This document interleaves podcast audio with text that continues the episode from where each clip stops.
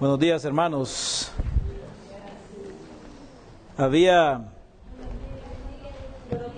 había una ciudad ah, en tiempos del apóstol Pablo y cuando vivió también Timoteo, y esta ciudad era el centro comercial, político y religioso de Asia Occidental. Esta ciudad era profundamente religiosa y tenían una diosa, la diosa de la fertilidad, la diosa Diana para los eh, de, la, de la ciudad, esa era su diosa, y para los griegos el nombre que recibía esa diosa era Artemisa. Pues para esta deidad pagana que ellos tenían, construyeron dos templos y tres santuarios en diferentes fechas. Para la construcción de estos templos y santuarios, especialmente de uno de ellos, de los templos que construyeron, las mujeres, muchas mujeres del lugar, vendieron sus joyas para ayudar a recaudar fondos para la construcción de ese templo. Tardó más de 30 años en construirse ese templo y muchos reyes llevaron regalos y ofrecieron columnas para el gran templo de la diosa Diana. Pues esta situación Terminó en el año 323 de construirse este edificio y se considera que era el más espléndido de su época y llegó a ser considerado una de las siete maravillas del mundo antiguo. Estamos hablando del templo de la diosa Diana de los Efesios, la cual era adorada en tiempos de Pablo y en tiempos de Timoteo. Era el tiempo en que estaba reinando el emperador Nerón que ya hablamos un poco acerca de su inclinación hacia los cristianos, cómo era su odio, su persecución y cuántos fueron martirizados en su tiempo. Pues ahora miramos nosotros que esta diosa tenía ah, en esa ciudad un templo que estaba construido sobre una gran plataforma de concreto. Y esta plataforma tenía más o menos 71 metros cuadrados por 153 o 127 metros de, de longitud. Y tenemos entonces que ahí había un templo de 50 metros por 104 metros y tenía alrededor 127 columnas que tenían 1.8 metros de diámetro y tenía 17 metros de alto cada columna. Y entonces por esa razón era un lugar muy idolátrico, muy apropiado para la religiosidad. Y en medio de ese ambiente, el apóstol Pablo está predicando el Evangelio y como ya leímos en alguna oportunidad, el capítulo 19 del libro de los Hechos nos relataba cómo tuvo enfrentamientos con ciertas personas, porque había un hombre Demetrio que construía templecillos de Diana y sacaba mucha ganancia con esto. Interesante cosa, hermanos, que el templo tardó muchos años en construirse, que la gente contribuyó con sus economías, que los reyes trajeron regalos de diferentes lugares y que cuando era el cumpleaños de esta deidad pagana, Diana, ellos transportaban en procesiones las ah, imágenes, las estatuas de Diana, desde el templo hasta el teatro. Y en aquel teatro cabían unas 24 mil personas que fueron las que escandalizaron cuando Pablo quiso predicar el Evangelio y gritaron por más de dos horas, grande es Diana de los Efesios. En este ambiente idolátrico y de persecución está creciendo la iglesia. Esto pasó en la ciudad de Éfeso y Pablo invirtió tres años para construir esta iglesia, que fue una de las más sólidas que hubo en ese tiempo. Pues ahí está él aconsejando a su hijo en la fe, Timoteo. Y este varón Timoteo, lógicamente, está nervioso, está preocupado, está afligido, su maestro está en la cárcel y está ya diciendo de aquí ya no salgo. Había estado encarcelado anteriormente en Roma y él había salido, pero en la carta anterior él había hablado de la posible liberación de su vida. Ahora él dice, estoy listo para ser sacrificado. Y ahora él está listo para trasladar el manto no apostólico a Timoteo, su hijo espiritual.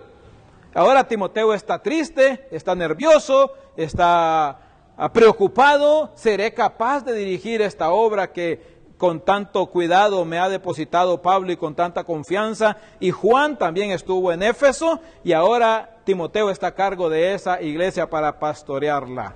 Y entonces Pablo le escribe una carta confortadora, aunque él no está cómodamente en la cárcel, él trata de animar a su discípulo, a su oveja.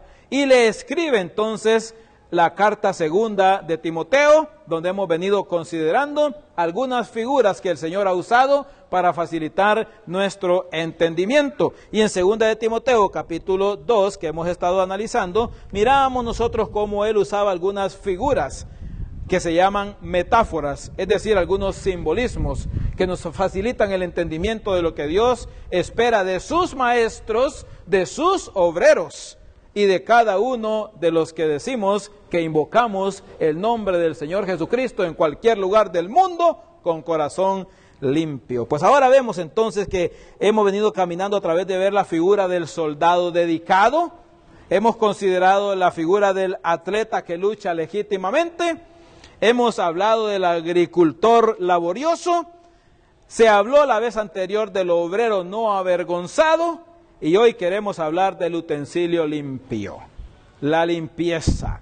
Seguramente en estos ah, arreglos para construir este templo, los reyes enviaron utensilios de oro y de plata para adornar el gran templo de su deidad pagana.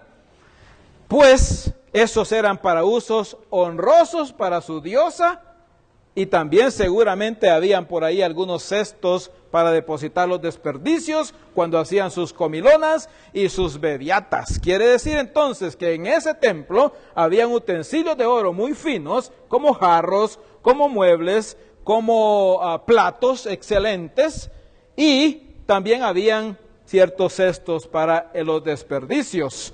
Y entonces, usando ese argumento y esa familiaridad que la gente tenía en aquellos días a su alrededor como miembros de la iglesia o asistentes a la iglesia de, de Éfeso, Pablo está usando ahora la figura del utensilio limpio. Y para comenzar los pensamientos, entonces nosotros, ¿qué tiene que ver esto? Nosotros tenemos que pensar en siete acciones a tomar para que sirvamos siempre como utensilios limpios.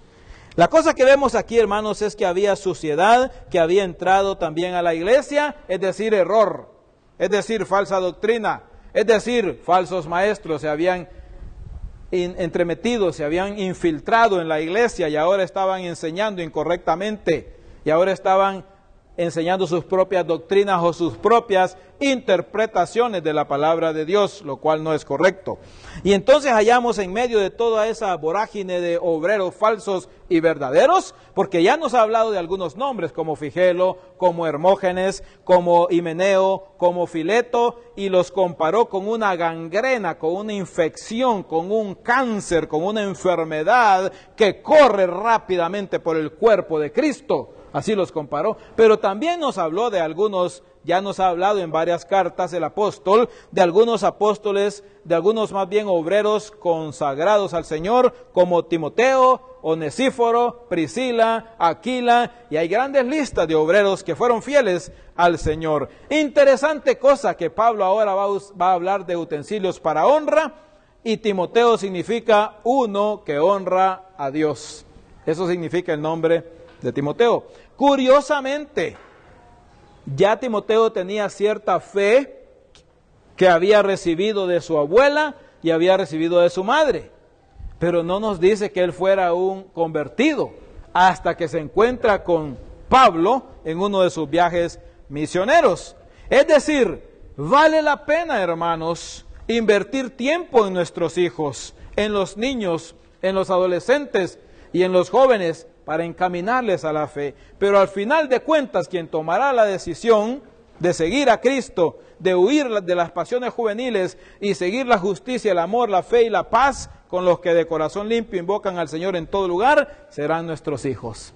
Por eso nosotros tenemos que conservar una fe y debemos compartirla también en familia, siguiendo los consejos que Pablo va a dar a Timoteo primeramente y luego que vienen para aplicar a nosotros en nuestra vida diaria. Por eso entonces leemos tres versículos en esta mañana. Segunda de Timoteo 2, versículo 20. Pero en una casa grande no solamente hay utensilios de oro y de plata, sino también de madera y de barro. Y unos son para usos honrosos y otros para usos viles. Así que, si alguno se limpia de estas cosas, será instrumento para honra, santificado, útil al Señor y dispuesto para toda buena obra. Huye también de las pasiones juveniles y sigue la justicia, la fe, el amor y la paz con los que de corazón limpio invocan al Señor. Padre, pienso que la mayoría que estamos aquí hemos invocado el nombre de Cristo. Los que no lo han hecho, Padre, ya han sido confrontados con tu palabra, ya han sido orientados y han visto ejemplos de obreros comprometidos con Cristo, obreros en crecimiento y obreros que todavía no se comprometen con Jesús. De todo hay en esta congregación, Padre. Ponemos nuestras vidas en tus manos para que sea tu Espíritu, tomando tu palabra, que nos conforme a la imagen de tu Hijo Jesucristo y nos haga obreros útiles en tu obra. En el nombre de Jesús oramos. Amén. Bien, mire que el apóstol comienza aquí Ah, en lo que vamos a desarrollar el primer punto, decidiendo o escogiendo la manera de, la mejor manera de servir en el reino de Dios, pensando en una casa grande. El apóstol no dice una casa, porque en, las casas, en todas las casas hay utensilios. La figura que se está usando aquí es más que todo utensilios ah, que se usan en la cocina, en el comedor, más que otra cosa. Cuando habla de vasos, puede referirse a muebles, puede referirse a adornos y otras cosas, pero más que otra cosa está hablando de utensilios limpios. Y entonces no está hablando puramente de una casa cualquiera, sino que dice una casa grande, es decir, en una mansión. Y entonces ahí cuando habla de una casa grande o de una mansión, dice no solamente hay utensilios de oro y de plata, sino también de madera y de barro, y unos son para usos honrosos y otros para usos viles. Muy bien, esta comparación de esta casa grande, hermano, no puede llevarnos más que a otro lugar que la iglesia de Cristo, el cuerpo del el Señor. Y él ahora va a usar otra figura para que nosotros entendamos la potestad del alfarero. Vayan conmigo a Romanos 9, en el versículo 21, y vean ustedes la potestad que tiene el alfarero. Nosotros sabemos, Romanos 9, versículo 21, nosotros sabemos que el alfarero es el Señor y Él hace de nosotros figuras para su servicio.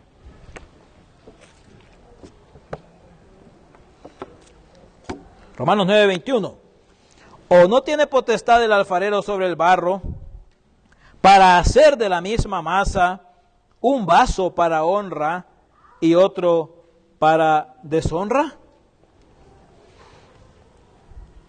Vea usted conmigo segunda de Corintios capítulo 4 versículo 7, por favor. Segunda de Corintios capítulo 4 en el versículo 7.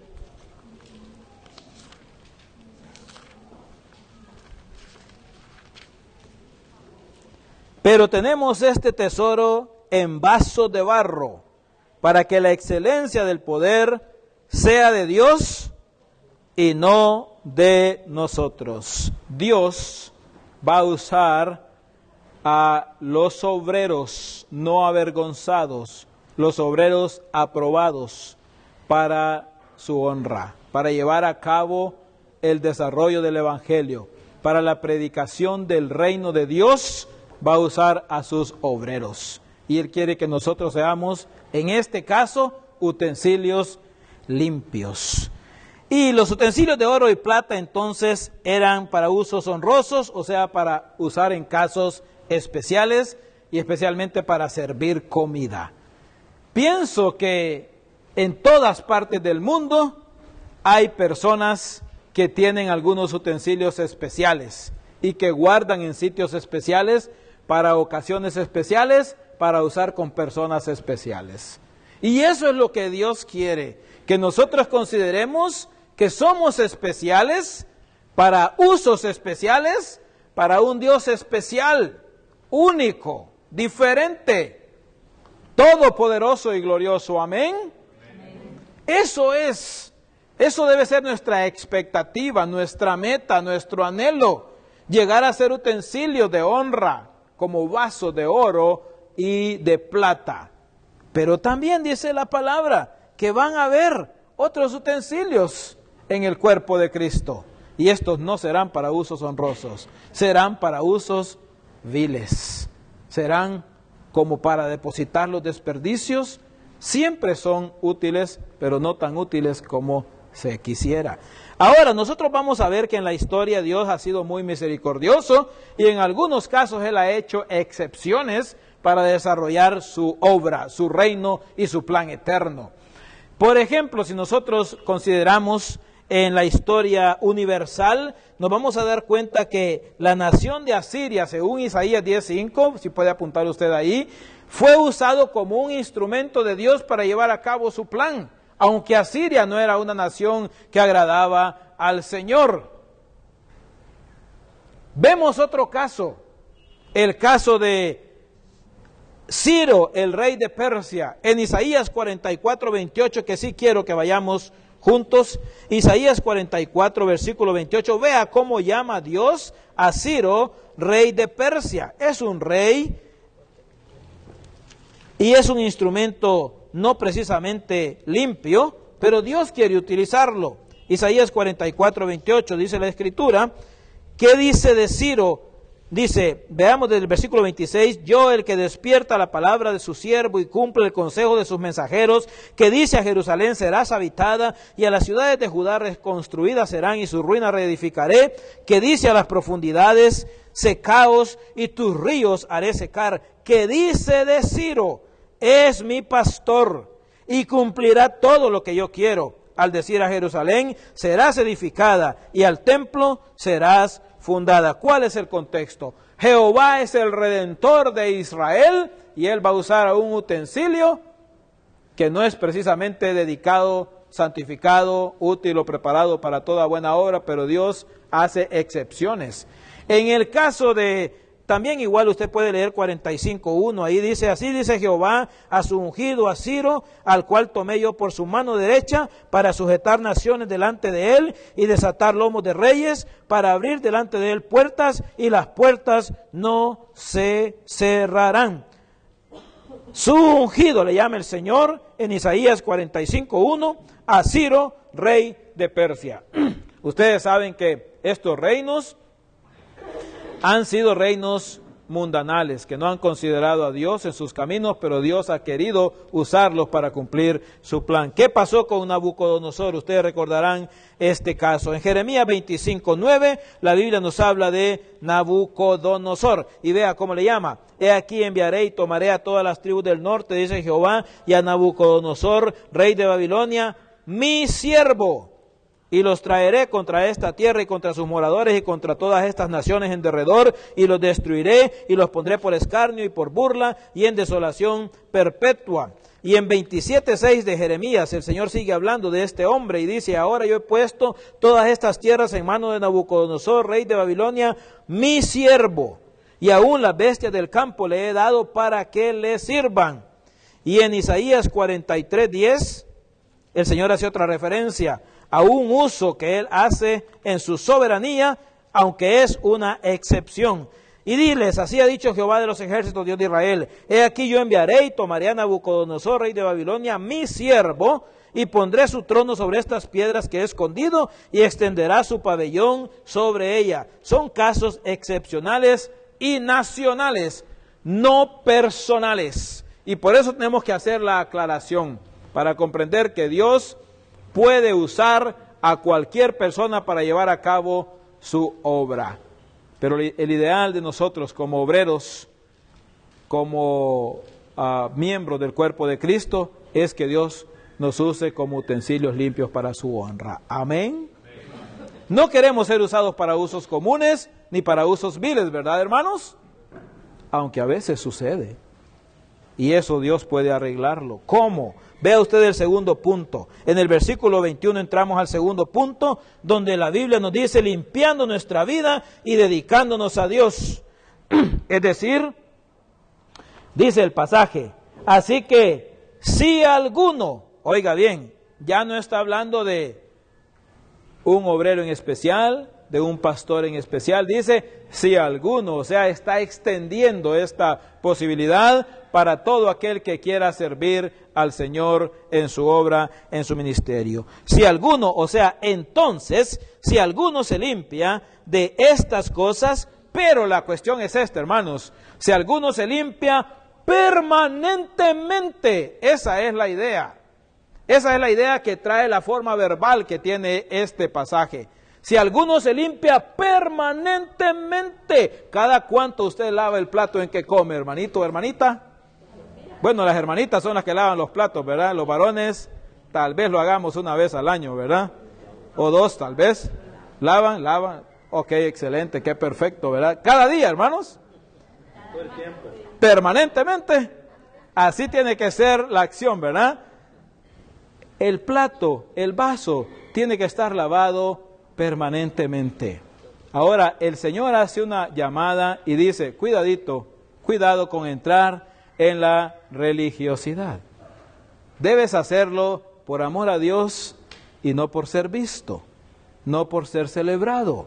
Vea usted lo que el Señor les tenía que decir a cierto grupo por ahí en Mateo 23, versículo 25 al 28. San Mateo 23, en el versículo 25 al 28.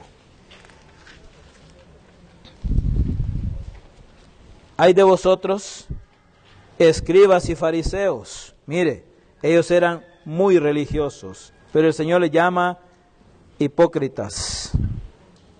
Ah, vamos, eh, perdón, estoy en el, sí, estoy en el 23, ¿verdad? Y dice, porque diezmáis la menta y el eneldo y el comino y dejáis lo más importante de la ley, la justicia, la misericordia y la fe, esto era necesario hacer sin dejar de hacer aquello. Guías ciegos, que coláis el mosquito y tragáis el camello. Hay de vosotros, escribas y fariseos, hipócritas, porque limpiáis lo de fuera del vaso y del plato, pero por dentro estáis llenos de robo y de injusticia. Fariseo ciego, limpia primero lo de dentro del vaso y del plato para que también lo, lo de fuera sea limpio. El Señor está hablando de una limpieza interna, de una relación sana y santa con el Señor para llegar a ser utensilios limpios y útiles para honra del Señor, como vasos de oro y de plata no solamente aparentar que somos ah, servidores del Señor, obreros aprobados, sino genuinamente serlo. Se dice que hubo un hombre, y se me escapa el nombre ahora, un romano, un emperador romano, que tenía a su esposa y un día hizo una fiesta. Y aparentemente alguien quería tener un acercamiento íntimo con su esposa, un hombre que no era su esposo, quería acercarse a ella, quería enamorarla posiblemente. Ella no lo sabía, pero él, él dijo algo. Cuando el alboroto se dio en la fiesta, en la reunión, porque los romanos eran muy celebradores de fiestas y de reuniones, él mandó a llamar a su esposa y la acusó y le dijo, la esposa del emperador no solamente tiene que ser fiel a él, debe también parecerlo. Es decir, nosotros hermanos no solamente debemos decir yo soy fiel a Dios, sino que se note, que se eche de ver, que sea palpable, que somos vasos que estamos siendo limpiados permanentemente por dentro, no solamente una religiosidad exterior espera Dios de nosotros, sino un compromiso genuino del corazón. Entonces, limpiando nuestra vida y dedicándonos a Dios, en, el, en la parte B, en la parte A del versículo 21. Pero veamos el punto 3, procurando ser útiles a Dios en la extensión de su reino, en el versículo 21, en la parte B dice, si alguno se limpia de estas cosas, será instrumento para honra. Vea usted conmigo Hechos 9:15. En Hechos capítulo 9, el versículo 15.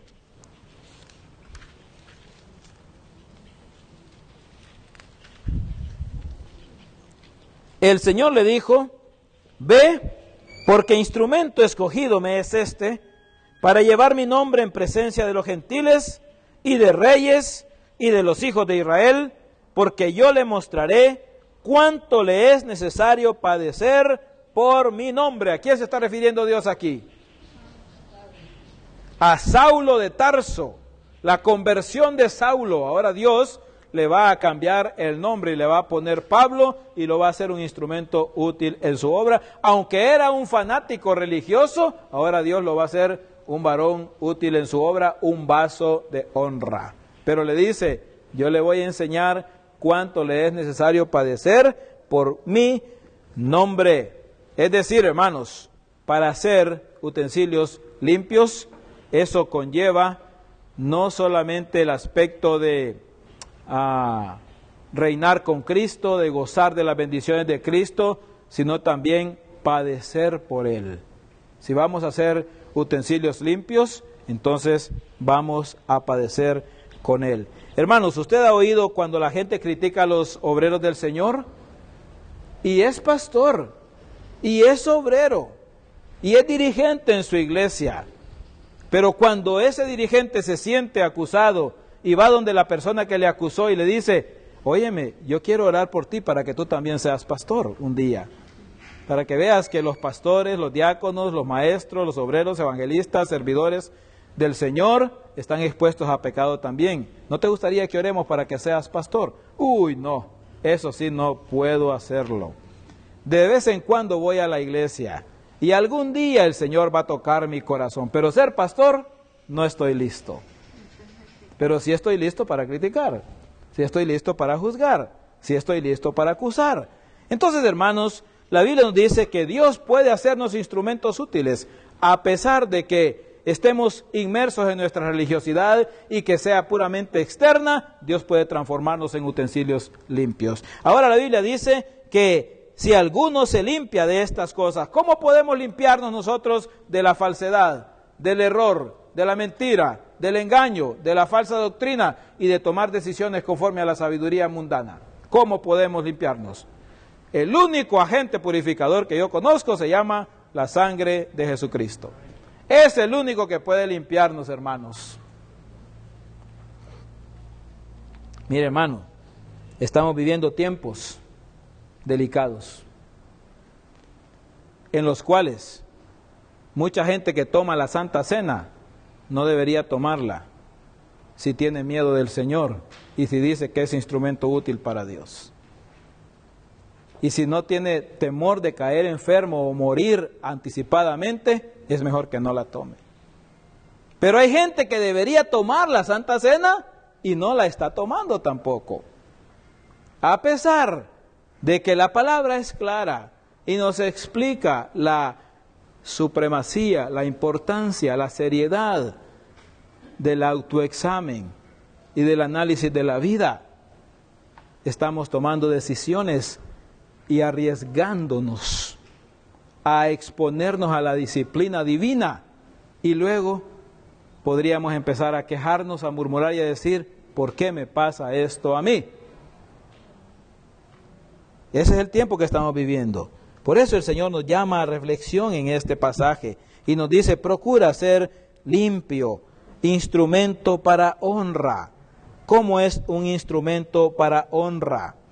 Teniendo buena disposición para hacer lo correcto es la tercera característica. El Señor nos habló de dos opciones en el versículo 20. O tú decides ser instrumento de oro y plata como un instrumento de oro y plata, o tú decides ser un instrumento como un instrumento de madera y de barro para que Dios te use. Tal vez te usa, ¿verdad? Decisión personal. Pero en el versículo 21 tenemos tres formas de llegar a ser instrumentos útiles. Dice primero, hay que ah, limpiarnos de estas cosas y entonces seremos instrumentos para honra. Santificado es la primera característica. Santificado. ¿Qué significa ser santificado, hermanos? ¿Cómo es que podemos producir buenas obras? Separado del sistema, apartado del mundo.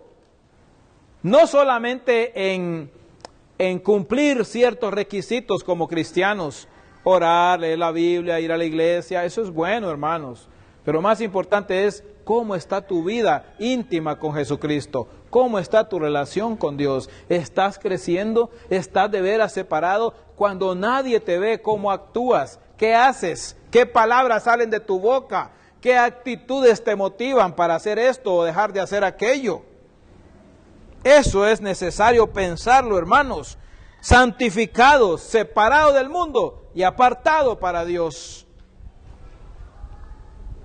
El que escribió esto, ¿lo hizo o no lo hizo? El apóstol Pablo. El que estaba en la iglesia de Éfeso, Juan, ¿lo hizo o no lo hizo? El seguidor de Pablo, Timoteo, ¿lo estaba haciendo o no lo estaba haciendo? Lo estaba haciendo. Y Pablo está escribiéndole aquí para animarle a continuar con esta actitud, que es una batalla, que es difícil agradar a Dios y limpiarnos permanentemente. Eso es duro, hermano. Nadie dijo que la vida cristiana sea fácil. No es sencillo. Batallamos contra muchas cosas, pero Dios dice, yo quiero usarte, yo quiero limpiarte, yo quiero sacar la escoria del mundo, de la carne, del infierno en tu vida y entonces serás útil al Señor. El Señor nos llama a ser útiles en su obra.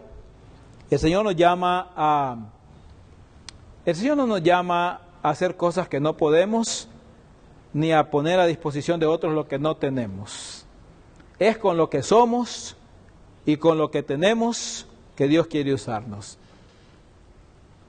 Y entonces el Señor dice, si te limpias, si dejas que Cristo te limpie y que el Espíritu te aconseje y que te redarguya, te instruya, entonces vas a ser útil al Señor. Pablo está animando a Timoteo aquí porque él es un joven, entre 20 a 35 años más o menos por ahí, y él tiene batallas en la vida. Le pregunto, ¿usted batalla en su vida o todo está, todo está bien? ¿Todo está exitoso? ¿O usted va a proclamar, yo ando en victoria, ando de triunfo en triunfo? Y va a tomar algunos slogans que vemos por ahí, que ni siquiera sabemos por qué se dicen esas cosas, pero la pregunta es esa, ¿hay batallas en tu vida, hermano, como las hubo en la vida de Pablo, de Juan y de Timoteo? ¿O todo está tranquilo yendo hacia adelante? Creo que necesitamos poner atención y aplicar estos pasajes a nuestra vida, hermanos, hoy, y entonces estaremos dispuestos para toda buena obra. Hermanos, las buenas obras no son para salvación, estamos claros en eso, pero glorifican al Señor. Y son demostración de tu fe en Cristo. Si tú crees en Jesucristo, vas a hacer buenas obras. Mire conmigo Mateo 5:16. Mateo 5:16. Así alumbre vuestra luz delante de los hombres para que vean vuestras buenas obras y entonces, como una consecuencia de lo que ven, que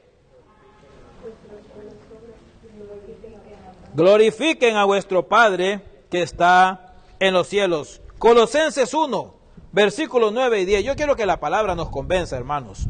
Colosenses 1, versículos 9 y 10. Colosenses 1, versículos 9 y 10. Por lo cual también nosotros, desde el día que lo oímos, no cesamos de orar por vosotros y de pedir que seáis llenos del conocimiento de su voluntad en toda sabiduría e inteligencia espiritual. Eso está disponible.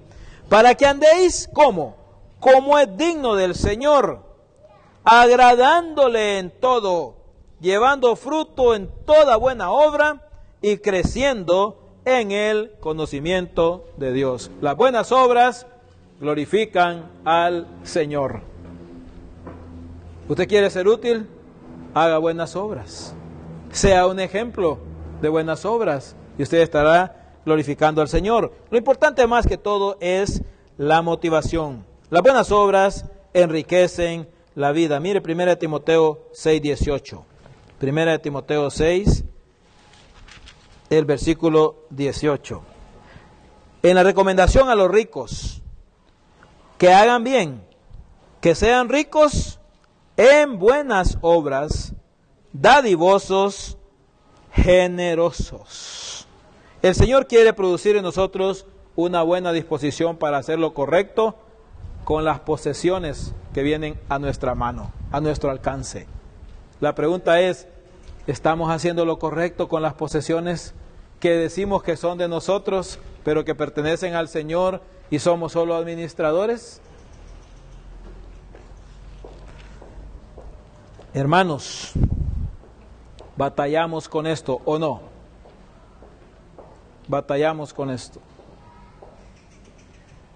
Es difícil hallar obreros fieles al Señor. Leíamos el capítulo 31 del libro de Job y él decía algunas cosas, defendiendo su integridad.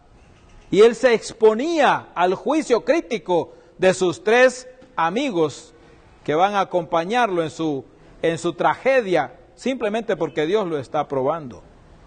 Y él hacía algunas preguntas. Vea usted, vaya conmigo a Job 31, porque me llamó la atención ese pasaje, hermano, en cuanto a la integridad que Dios demanda del siervo de Dios, de aquella mujer que dice, yo invoqué el nombre de Cristo, yo sirvo en la iglesia y nadie puede acusarme. Nadie puede decirme nada porque todo lo que hago son buenas obras. Mire el versículo 30, el capítulo 31 del libro de Job, en el versículo 7, mire qué dice ahí. Si mis pasos se apartaron del camino, si mi corazón se fue tras mis ojos, y si algo se pegó a mis manos, ¿cuándo es que algo se pega a tus manos, hermano? ¿Entendemos ese lenguaje? Si fue mi corazón engañado acerca de mujer, mire usted qué peligroso esto. En el versículo 9, si fue mi corazón engañado acerca de mujer, ve el versículo 16. Si estorbé el contento de los pobres, ve el versículo 17 si comí mi bocado solo, ve el versículo 19, si he visto que pereciera alguno sin vestido y al menesteroso sin abrigo, ve el versículo 24, si puse en el oro mi esperanza, mire la sentencia que se da él solo en el versículo 22, mi espalda se caiga de mi hombro y el hueso de mi brazo sea quebrado. ¿No es declaración seria esa, hermanos? reclamando integridad. Mire el versículo 29.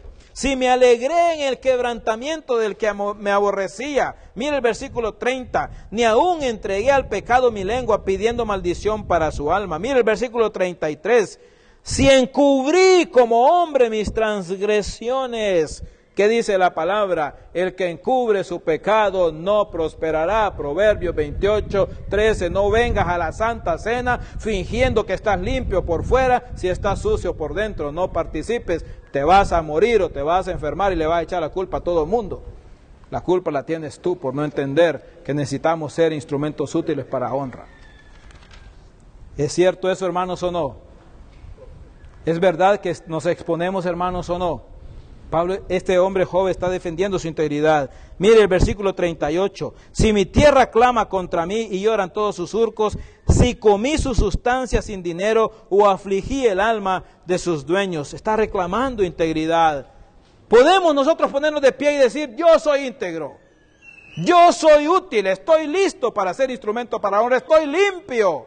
Permanentemente dejo que Dios me limpie. Examino mi vida todos los días y sé que Dios me ve. Es lo que está diciendo ahí joven en el capítulo 31 y dice, ¿será que Dios me ve o no me ve? Está en juego la fe de nosotros en este caso, hermanos.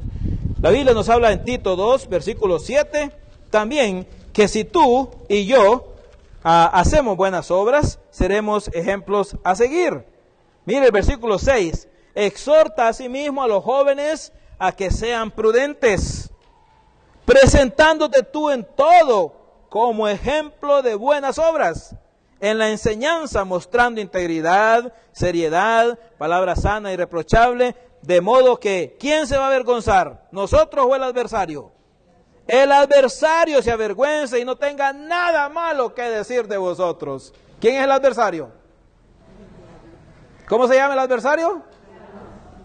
Satanás. ¿Tiene algo que decir de nosotros? ¿O se va a avergonzar si viene ante Dios y Dios le dice, ¿ya consideraste el testimonio de, de Job? ¿Cómo anda? Ah, claro. Si él te sirve porque mira, tiene aquí, tiene allá, tiene aquí, tiene lo otro, quitáselo a ver. Si no blasfema delante de ti.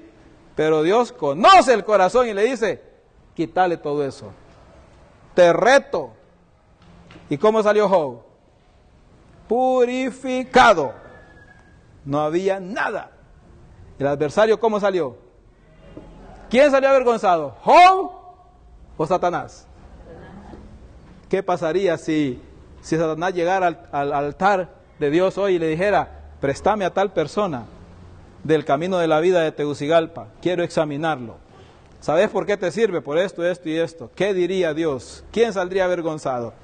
¿Satanás o nosotros? Esperemos, hermanos, que seamos instrumentos limpios para Dios, que el Espíritu de Dios nos limpie, porque el mundo no se ensucia, la carne no se ensucia, el diablo no se ensucia, ¿sí o no? Ahora, hermanos, yo no estoy diciendo que yo soy mejor que usted, me meto en el mismo saco, estamos en la misma prueba. Gálatas 6.1 dice, si alguno fuere sorprendido en alguna falta, vosotros que sois espirituales, restauradle con espíritu de mansedumbre, considerándote a ti mismo no sea que tú también seas tentado. Sobrellevad las cargas los unos de los otros y cumplid así la ley de Cristo. Amén. No estamos para juzgarnos, no estamos para acusarnos, pero este es el espejo donde debemos vernos, la palabra de Dios. Eso es. Versículo 22 nos habla de otra cosa, positiva y negativa. La primera es negativa. Huye Voy a ver cómo dice en el texto, ah, traduciéndolo como una transliteración, pero dice literalmente, de las pasiones juveniles, huye. ¿Qué es huir, hermano? Dígale como quiera, pero es salir corriendo. Huye de las pasiones juveniles. ¿Qué son las pasiones juveniles? Las pasiones juveniles, hermanos, tienen que ver con una palabra que significa deseo. Pero hay deseos que son legítimos y deseos que son pecaminosos. ¿Cómo están tus deseos hoy, hermano? ¿Son deseos legítimos, aprobados por Dios? ¿O son deseos que tú sabes que es pecado y te vas a meter ahí diciendo, es que Dios ha sido tan misericordioso conmigo y me va a perdonar porque me entiende? sabe qué es lo que estoy viviendo y entonces Él va a comprender. Y me va a dejar pasar esta y la otra.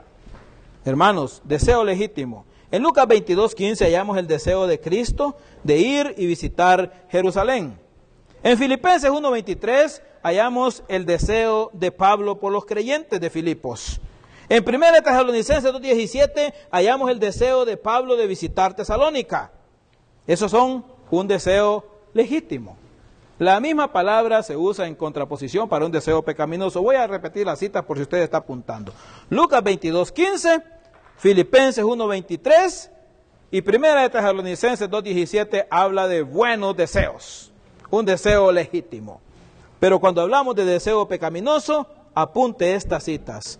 Romanos 1, 24 y Primera de Tesalonicenses 4, 1 al 5. Esto tiene que ver con algunas cosas que son deseos indebidos. Si, si van conmigo a Romanos 1.24, mire qué dice ahí. Pasiones juveniles. Romanos 1.24. mire, por lo cual también Dios los entregó a la inmundicia en las concupiscencias de sus corazones, de modo que deshonraron entre sí sus propios cuerpos. ¿Ha visto usted un tiempo tan crítico como en nuestros días en los cuales el cuerpo humano es deshonrado? ¿De qué platican los jóvenes en la esquina de su colonia? De cómo mejorar el ambiente, de cómo sembrar jardines, de cómo limpiar el garaje, de cómo limpiar el estacionamiento. ¿Qué piensa que están hablando? A ver cómo le ayudamos a pintar la casa al vecino. ¿Cree usted que están pensando en eso, hermano? ¿De qué cree que están hablando? unas cosas horrendas. Y la Biblia dice que es aún vergonzoso comentarlo entre familia y aún comentarlo entre los hijos. Eso da pavor, da horror lo que los jóvenes hoy consideran con sus propios cuerpos y piensan que son dueños de su propio cuerpo. El Señor dice, ¿no sabéis que sois, que, el Espíritu Santo mora en vosotros? Si es que habéis gustado la venida del Señor. Pero aquí dice que la inmoralidad sexual, hermanos, es una pasión de la juventud que nosotros tenemos que confrontar y abandonar. La manía alcohólica es otra trampa de Satanás, hermanos. Y se mete sutilmente en los hogares de los creyentes. Una copita por aquí, una celebración por allá, manía alcohólica, es una pasión de la juventud. Y hay que tener cuidado con eso, porque ataca a los jóvenes y ataca a los viejos. Deseo desordenado de posesiones materiales, de eso está hablando. ¿Cómo manejo lo que viene a mis manos? De veras que soy, esto es del Señor, pero hasta aquí, ¿verdad? ¿O hasta dónde? Es del Señor. ¿Hasta dónde nos consideramos dueños nosotros, hermanos? El deseo de posesiones materiales. Eso es algo, una pasión juvenil. Mire cómo la hermana nos hablaba de los asaltos en los buses. ¿Por qué? Los jóvenes no quieren trabajar. Ellos quieren dinero fácil y rápido. No importa cómo venga. No importa cómo lo obtenga. Por eso a mí me anima mucho ver, por ejemplo, gente que está en las carreteras tapando un bache. Está con una pala y con una piocha tapando un bache por ahí y a veces lo hacen legítimamente, a veces no, pero no están robando, no están atacando a nadie, no están planeando meterse a robar en una casa, no están sembrando lo malo en su mente, no están permitiendo que se desarrolle su pasión juvenil están sirviendo a la comunidad. Lo que el gobierno no hace, ellos lo están haciendo. Que hay un millón de baches y ellos tapan cuatro, eso es otra cosa, ¿verdad? Pero es mejor que hagan eso y no que se dejen llevar por las pasiones juveniles, porque eso no agrada al Señor. Entonces, el punto 5 es huyendo constantemente de las pasiones de la juventud. Vayamos a Gálatas 5, 16, para que usted vea qué claro es Dios, hermano. Qué claro es el Señor cuando habla de las pasiones de la juventud. Mire, eh, eh Gálatas 5:16. Y digo, pues andad en el espíritu y no satisfagáis los deseos de la carne, porque el deseo de la carne es contra el espíritu y el del espíritu es contra la carne, y estos se oponen entre sí para no hagáis lo que quisierais. Ah, pero si sois guiados por el espíritu, no estáis bajo la ley. Y entonces el joven y el viejo de hoy que dice, que invoca el nombre de Cristo, dice, es que no entiendo cuál es la voluntad de Dios. Pero Dios ha sido claro. Y Él dice, manifiestas son las obras de la carne, que son adulterio. ¿Es la voluntad de Dios que el creyente cometa adulterio? ¿Está claro? Fornicación. ¿Es la voluntad de Dios que cometamos fornicación? ¿Está difícil de entender eso? Inmundicia. Es decir, ¿qué entra a tu mente? ¿Qué entra a tus sentidos? ¿En qué participamos? Lascivia, idolatría, hechicerías, hemos estado hablando un poco de esto, enemistades, pleitos, rencores antiguos, celos, iras, contiendas, disensiones, herejías, envidias, homicidios, borracheras, orgías y cosas semejantes a estas acerca de las cuales os amonesto, como ya lo he dicho antes, que los que practican tales cosas no heredarán el reino de Dios. Eso es lo que el Señor está diciendo. Huye de estas cosas, huye de las pasiones juveniles, Salí corriendo. ¿Qué pasó con Lot en Sodoma y Gomorra? ¿Salió corriendo de las pasiones juveniles? ¿Sí o no? Ahí estaba todos los días como juez en la puerta decidiendo casos, como una persona muy importante y viendo la inmoralidad, viendo lo que vemos hoy nosotros, hermanos, no era diferente de aquellos días. Viendo la inmoralidad flagrante enfrente de él y él estaba en ese ambiente y no salía corriendo. Pero ¿qué pasó con José? Pero ¿qué pasó con José? Cuando aquella mujer le dice, acuéstate conmigo, el esposo no está. ¿Qué hizo ese hombre? Prefirió ir a la cárcel injustamente, pero salió corriendo. huye, huyó de las pasiones juveniles. Él no quedó avergonzado, el enemigo quedó avergonzado. ¿Y qué dice aquí entonces? Huye de las pasiones juveniles como la glotonería, los placeres, el deseo de dominar. Ese deseo de dominar está en nosotros, hermanos, ¿sí o no? Yo soy el jefe aquí. Yo mando aquí. Ese deseo de dominar es una pasión juvenil. Eh, el poder por las posesiones. La Biblia nos llama a huir de la idolatría y es necesario, hermanos, no solamente al huir, a salir corriendo, pero tomar decisiones. La Biblia, yo estaba predicando en casitas en, en Génesis 35 y les presentaba el caso de Jacob. Dios le sale al encuentro a Jacob y le dice, quiero encontrarme contigo allá, en tal punto, en Betel. Y Jacob le dice, bueno, yo voy a ir, pero no voy a ir solo. Toda mi familia va conmigo. A votar los ídolos falsos. A bañarse todos. Y a cambiarse ropa todos. Y entonces vamos a ir a encontrarnos con el Señor. ¿De qué estaba hablando? Limpieza. Es con Dios que nos vamos a encontrar. Dijo Jacob. Y en Colosenses, usted lo puede leer en su casa, Colosenses capítulo 3, cómo la Biblia nos habla de desvestirnos del viejo hombre y ponernos la ropa del nuevo hombre. Todos los días usted se, se cambia ropa, eso espero por lo menos, ¿verdad? Y eso es lo que Dios espera de nosotros, que, que nos limpiemos permanentemente. Si usted se asea permanentemente, le va a ir bien, hermano. Si usted no se asea permanentemente, no creo que le vaya tan bien que se diga. Y es así espiritualmente, igual. ¿Y cómo limpiarnos? Entonces hay que salir corriendo, pero huyendo de las pasiones juveniles y siguiendo la justicia. Siguiendo la justicia. Es decir, eso es lo que dice el versículo 6, eh, el punto 6 de mi, de mi pasaje, en versículo 22, la parte B. Uniéndonos al grupo que busca la justicia, la fe, el amor y la paz. Son marcas esenciales de un cristiano. Cuatro virtudes. Este es el aspecto positivo. El aspecto negativo es huir, el aspecto positivo es seguir.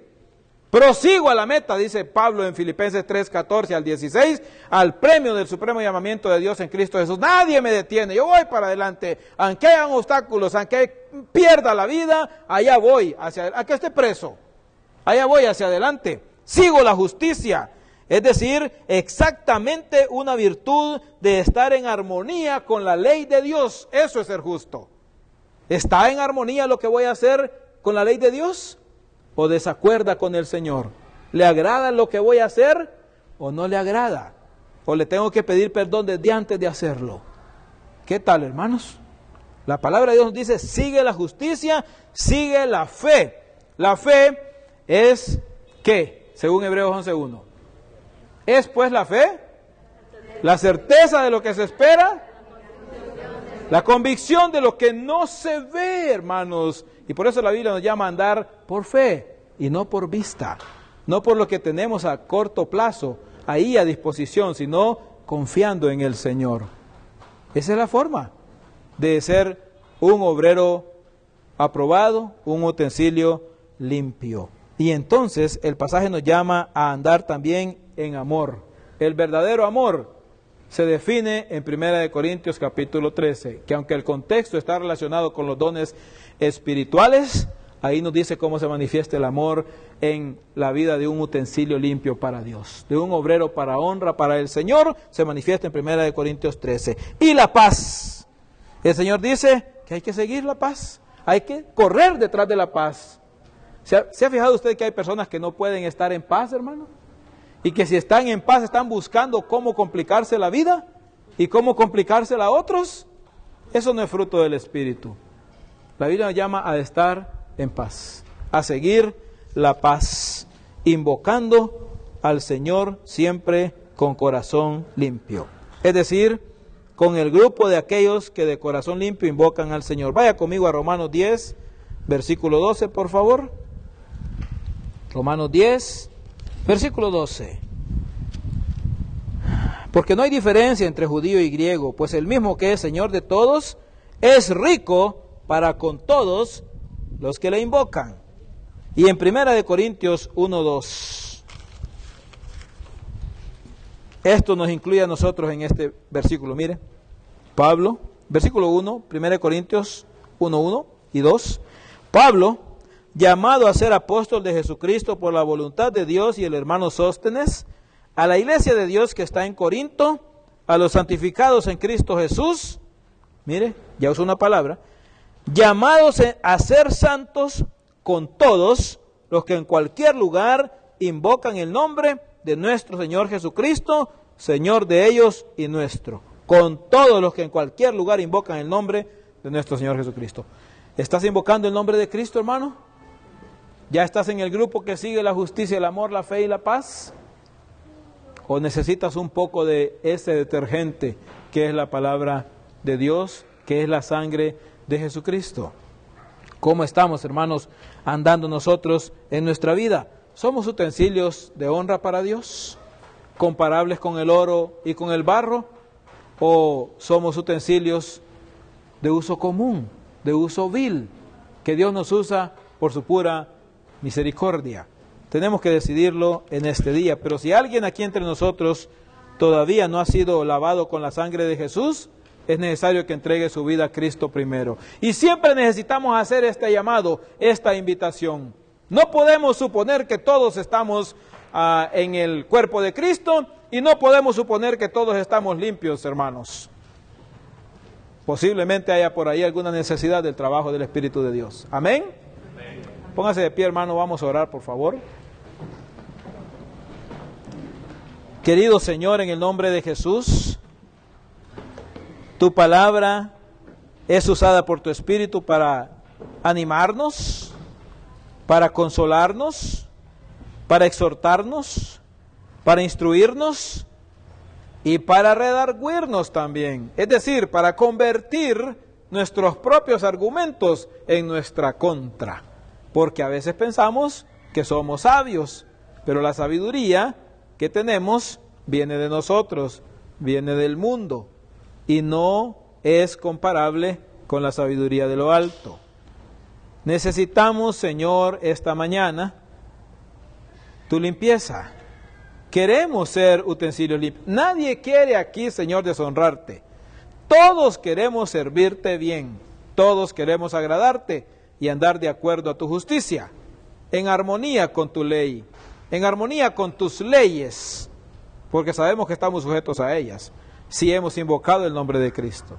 Ahora necesitamos huir de las pasiones juveniles, Señor, y seguir la justicia, la fe, el amor y la paz con aquellos que invocamos el nombre del Señor Jesucristo con corazón limpio. Señor, si basura ha entrado en nuestro corazón, por favor, como hizo Esdras llorando por el pueblo, hoy te pido, Padre, santifícanos.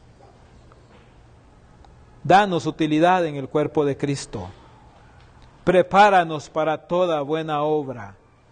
Por nosotros mismos somos inútiles, incapaces, ineptos para agradarte. Pero con la limpieza de la sangre de Jesús, tú haces maravillas en nosotros, Cristo. Y tú, puedes producir en nosotros una vida ejemplar de dependencia de tu gracia, de tu misericordia y tu bondad. Padre, Perdona nuestras iniquidades. Te hemos ofendido, Dios, y no hemos actuado limpiamente. Hemos permitido que basura se meta en nuestra relación personal con Cristo.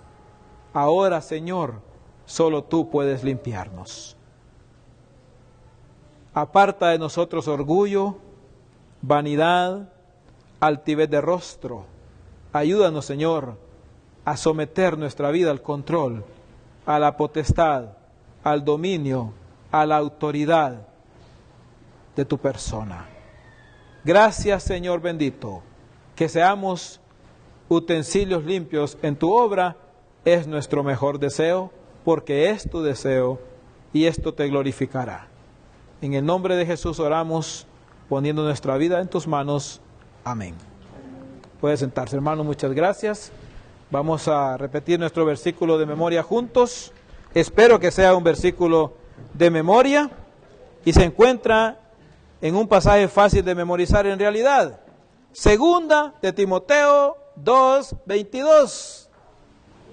¿Lo repetimos juntos, hermanos? Leámoslo pues.